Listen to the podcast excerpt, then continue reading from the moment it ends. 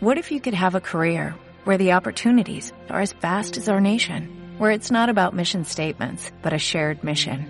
At U.S. Customs and Border Protection, we go beyond to protect more than borders, from ship to shore, air to ground, cities to local communities. CBP agents and officers are keeping people safe. Join U.S. Customs and Border Protection and go beyond for something far greater than yourself. Learn more at cbp.gov/careers. Liderazgo comercial. Episodio 494. Hola. Muy buenos días, tardes, noches, o sea el momento que sea en que estés escuchando. Soy Santiago Torre y esto es Liderazgo Comercial. Quiero darte la bienvenida a un nuevo episodio de, este podcast. Y hoy es jueves. Es el jueves 17 de septiembre de 2020. Y los jueves ya sabéis que ahora vamos alternando entre temas sobre liderazgo, que pueden ser pequeños monográficos, pequeños aspectos que vamos trabajando, pequeñas pautas, pequeños consejos para acabar mejorando tu liderazgo y por supuesto los episodios de irracionalmente predecibles, que tanto os gustaron en la temporada pasada. Ya oísteis en el episodio del 31 de agosto como pues de los 10 episodios más leídos, 5 llevaban la palabra irracionalmente predecibles en el de los cinco más escuchados. Así que tendremos hoy un episodio de irracionalmente predecibles. Pero primero, me vais a, permitir que haga la introducción de siempre en el que os cuento que este podcast está orientado a responsables comerciales y dueños de negocio para que trabajen cinco verbos que empiezan por la letra P. Paren, piensen, planifiquen, prioricen y produzcan.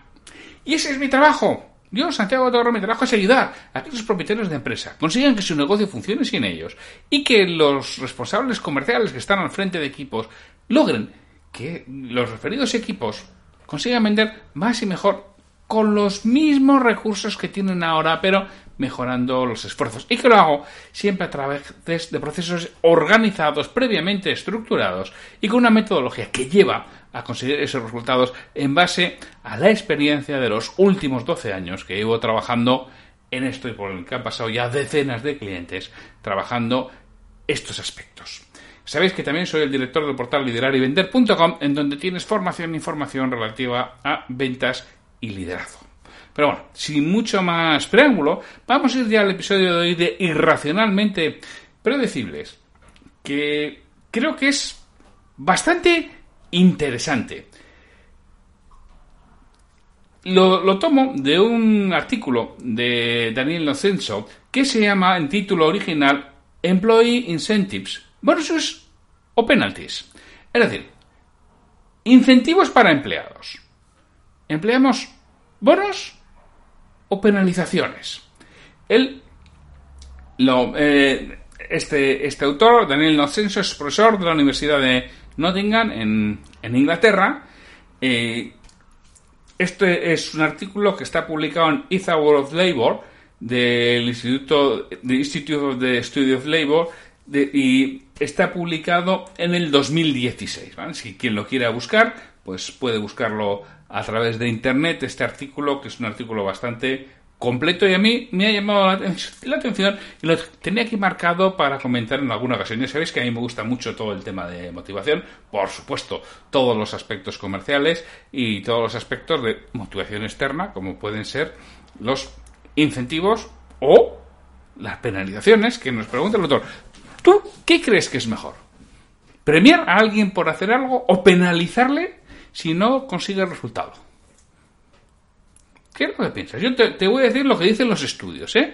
Este profesor, Daniel Inocenso, nos cita, hablaremos de 5, 6, 7 estudios que tenemos aquí y os los contaré dentro de, ya digo que es un, es un artículo largo y os contaré lo que me parece más interesante. Pero la pregunta es, ¿qué crees que funciona mejor? ¿Dónde crees que se consiguen mejores resultados?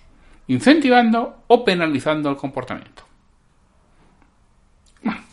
Ya lo descubriremos. Vamos a irlo descubriendo conjuntamente dónde se consiguen estos mejores resultados de acuerdo a los estudios que nos aporta Daniel Inocenso.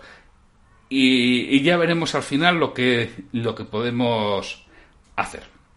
Bueno, pues esta pregunta se la hace este autor y dice, ¿y qué, hacemos? ¿Premiamos o, penalizamos las actuaciones o los resultados de las personas?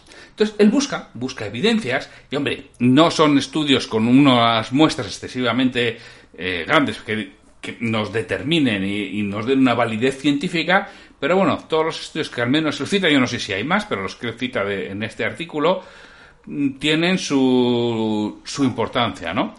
Sobre lo que mm, vamos a ir consiguiendo. Primero, él busca distintos tipos de perfiles. Por un lado, nos habla de un estudio de estudiantes de, MBA, ¿no? En este caso, 68 estudiantes de MBA que decidieron formar parte de, un experimento. Entonces, a ellos les ofrecían una condición de 20 dólares más 10 si conseguían un objetivo y por otro lado les daban 30 dólares pero les quitaban 10 si no conseguían el objetivo. Repito, estudiantes de MBA, ya se, se les supone una cierta cualificación profesional y un cierto nivel de estudios. ¿Qué grupo creéis que consiguieron mejores resultados?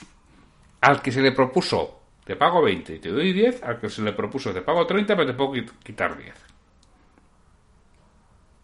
Piénsalo. Bueno, lo que nos cita el, el profesor Nocenso es que en este caso medían el nivel máximo posible de productividad.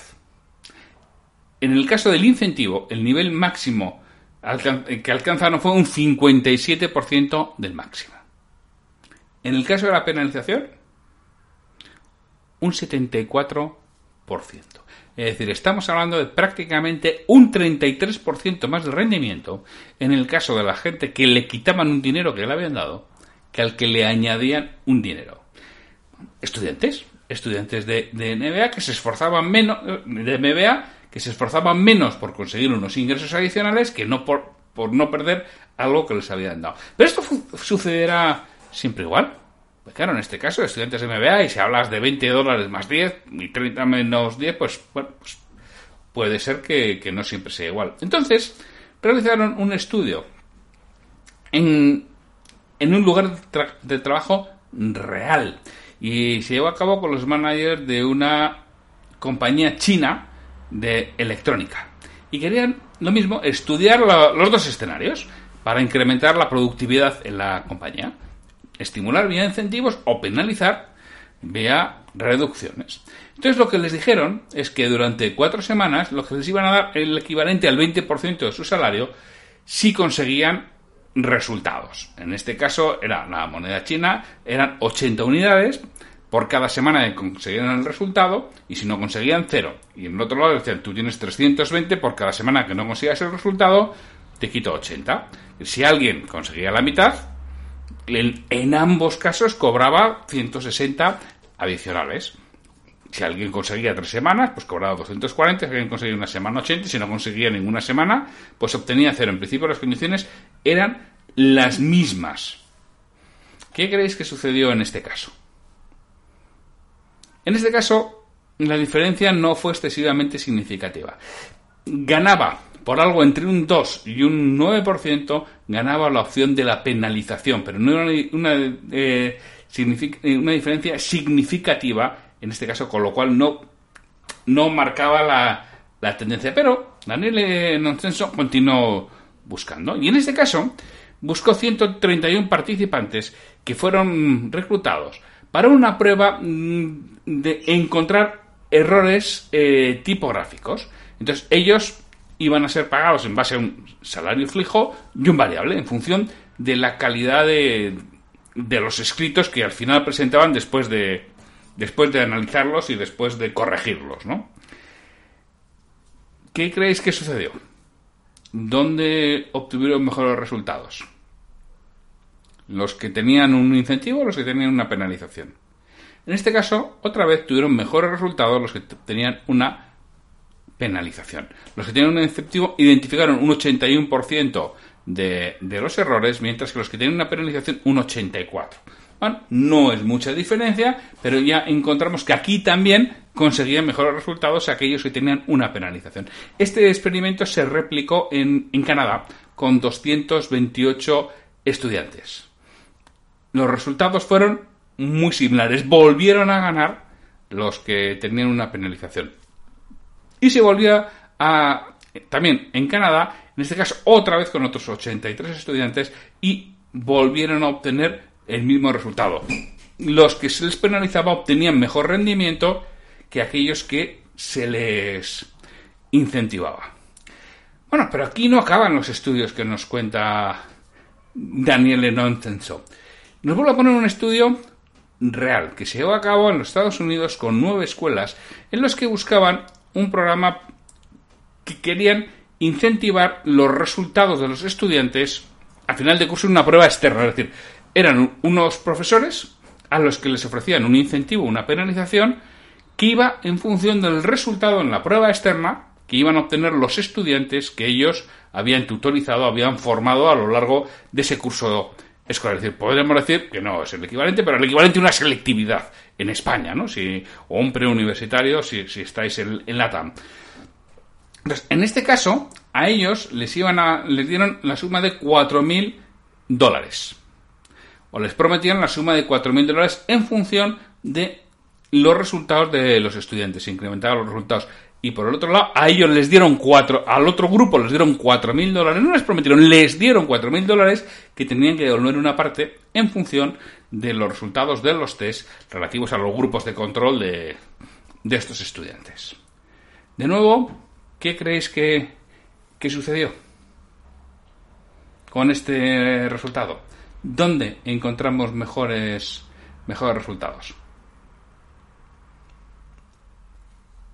Otra vez, encontramos mejores resultados en el grupo al que se le penalizaba.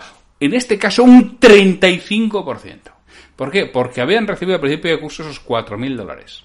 Y tenían que devolverlos. 4.000 o la parte correspondiente en función de los resultados de sus alumnos. Pues obtuvieron un 35% mejor aquellos que estaban en la penalty, en el, eh, aquellos que les penalizaban. Entonces dices, parece claro que es mucho más interesante dar dinero a mi equipo de ventas. Estamos hablando de liderazgo comercial, ¿eh? estamos hablando de equipos de ventas. Les doy dinero y se lo quito, que si no llevan objetivos, que ofrecerles, objetivo, ofrecerles dinero por llegar a los objetivos. Esto es lo que se te puede estar ocurriendo. A mí, desde luego, cuando le digo, ya está, está claro, a mi equipo de ventas le doy una pasta el 1 de enero y que me la devuelva el 31 de diciembre. Con esto mejoro las condiciones de rendimiento, tengo un mayor rendimiento del equipo, que al final, bueno, lo que nos viene a decir el profesor después de, mucho análisis y en el artículo y de mucho eh, documentarlo, nos viene a decir que podemos estimar una mejora de un 25%, si lo hacemos de este modo. Ahora, él nos recomienda que no lo hagamos a pesar de que, de que tiene muchos mejores resultados, él recomienda que si quieres hacer algo, incentives en vez de penalices. Hombre, ¿qué ventajas tiene incentivar? Pues, hombre, pues que las personas trabajan más duro perdón, penalizar. Las personas trabajan más duro para que no les penalicen. Está la versión a la pérdida, que ya lo describió fantásticamente bien Kahneman, ¿no? Ya sabéis, el premio Nobel de, literatura, el padre, dijéramos, de la psicología conductual. Esa aversión que tenemos a, a perder. Ahora, hay una serie de contras muy importantes. Yo sí voy a ganar, en teoría, y a corto e inmediatamente sí voy a ganar un mejor rendimiento, y unos mejores resultados, pero a la larga se nos va, a, nos va a perjudicar bastante. Primero, legalmente mm, me temo que no, que no es posible realizarlo. ¿eh? No lo sé cómo está la ley. Hace ya años que no me encargo de lo de, departamento de, personas. En su momento sí tuve esa responsabilidad bajo mi, bajo mi paraguas. Y ya te digo yo que esto de haberle dado a alguien unos miles de euros a 1 de enero y que te los devuelva el 31 de diciembre, cuando menos iba a ser complicado si no lo quería hacer voluntariamente. Claro, primero tenía que estar la compañía a 31 de diciembre. Y segundo, fácil no iba a ser. Legalmente sospecho que no será posible. Pero es que además, las penalizaciones son percibidos como injustos por los trabajadores. Y además tremendamente controladoras. No, pues, eh, eso también viene en los estudios, es lo que ellos responden. No les gustan para nada. Sí es cierto que te consigues una mejor, un mejor rendimiento, pero en contrapartida lleva más, lidera más a la gente a hacer trampas. Lleva a hacer trampas mucho más que no me quiten el dinero que el que me den el adicional. Y por supuesto no puede regular todos los aspectos de, del rendimiento, con lo cual es posible que tenga una reducción en, eh, en, esfuerzo a medio y largo plazo, es lo que nos dice Daniele Noncenso. Y por eso las los contratos de penalización son muy raramente utilizados por las, por las compañías, porque todas estas contras pueden ser mucho más fuertes que los beneficios que pueden obtener. Entonces dice, hombre, Santiago, mi gozo en un pozo. Me, me has dicho lo de los incentivos y las penalizaciones, ya me había gustado y había dicho, oye, yo creo que esto lo puedo intentar, pero resulta que ahora ya me dice, me dice el autor y me dices tú que no lo haga porque quizá a corto sea bueno, pero a largo plazo va a ser negativo para mi empresa, para mi compañía. También te voy a decir sí y no. ¿Vale? Relativo. Yo lo he utilizado. Yo primero, iba a decir he sido víctima, ¿no? La palabra no, no es ser víctima, ¿no? Pero yo participé, recuerdo en uno de mis trabajos, cuando yo vendía vasos de plástico y vasos de papel, hace ya los años, finales de los 80, principios de los 90, y yo había tenido un director comercial, bueno, este, él había trabajado para grandes marcas, su último trabajo había sido compañía Coca-Cola, y teníamos un sistema de incentivos complejo. Entre otras cosas, estaba esto. Todos los años, que además lo iban cambiando, tú tenías una serie de factores. Tú tenías una cifra global por la que, que podían ser eran pesetas, pues 100.000, 200.000, 300.000, no recuerdo, o, 500.000 pesetas, era tu cifra global de objetivos y que ibas alcanzando en función de unos determinados hitos. Pero es que había tres variables que cada año cambiaban, que en este caso no sumaban, multiplicaban. Entonces, claro, si alguna se quedaba en cero, cualquier suma que multipliques por cero es cero. Entonces, todo esto estaba determinado para que esas tres variables que eran las, que importaban cada año, que puede ser introducción de nuevos productos, que pudiera ser no tener eh, impagados, finales de los 80, a principio de los 90, podría ser consecución de nuevos clientes, cada año las iban cambiando y le daban un peso diferente. Porque si a ti te ofrecían X mil pesetas por conseguir nuevos clientes, pero a ti no te apetece, pasabas de ese dinero y a correr y el resto quedaba igual. En este caso no podías pasar de ese dinero. Tenías que conseguir los clientes por lo menos para llegar al 100% y que te, multiplicara por uno. Por uno, pero también un sistema justo que te permitía, o por cero, pero también por dos. Era, te movía siempre entre cero y dos. De tal forma que trabajando muy bien esas tres variables, que eran las que le interesaban a la empresa cada año, podías obtener resultados mucho más altos. Yo también lo he empleado, lo he visto emplear en alguna compañía que he trabajado, porque bueno, siempre lo dije que a mí me pareció un sistema muy bueno y con algunos clientes con los que hemos trabajado los incentivos comerciales también lo hemos introducido y habitualmente con bastante éxito. La gente lo entiende bien, además le parece justo. Si, claro, si pones los datos que te interesan en cada momento determinado, y no, no, yo voy a premiar la consecución de nuevos clientes, voy a premiar la introducción de nuevos productos, voy a premiar el el, mantener el número de clientes activos. Va a premiar lo que sea en cada momento, vas a premiar una cosa u otra. Y para eso voy a establecer un sistema justo con una. Hay veces que he introducido una variable, hay veces he introducido dos, y en algún caso llega a introducir hasta tres variables, que era lo que tenía yo ¿eh? en aquella compañía para la que trabajé. Pero bueno, muchas veces puedes introducir una o dos variables. Y eso lo puedes hacer y estás jugando con la penalización de tal forma que la gente en eso pone mucho foco por el tema de la versión a la pérdida. Es decir, si te estás planteando el tema de penalización, quizá no lo puedes hacer directamente, pero sí lo puedes hacer de esta forma indirecta que tiene mucho sentido y que te va a ayudar. Y era lo que quería transmitirte hoy, porque cuando leí el estudio de, de Daniel Lancenso me recordó aquello que, que yo viví en primera persona y que he vivido en determinadas ocasiones en las empresas que he trabajado, clientes a los que he ayudado con estos temas.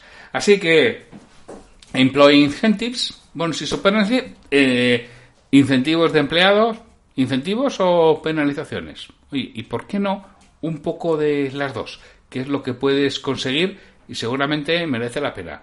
Piénsalo porque puede ser algo realmente interesante de cara a 2021 y todavía estamos a tiempo, septiembre, a tiempo de implementar alguna cosa diferente, alguna cosa disruptiva, si quieres, y algún aspecto que rompa un poco la, la tónica de lo que estás realizando y que te puede hacer que tu gente se enfoque en lo que tú quieres que se enfoque. ¿Te acuerdas del martes, del martes de El Enfocador? Del superhéroe de la productividad. Pues igual puedes conseguir que se enfoque en esos dos aspectos que consideras importantes para el 2021 y que son los que te van a dar los resultados. Piénsalo, que seguro merece la pena. Oye, pues sin mucho más, ya me despido. Hasta mañana, que tendremos un nuevo episodio de Liderazgo Comercial, en el que ya sabes que nos toca una cita o frase comentada. Pues sin mucho más, hasta mañana.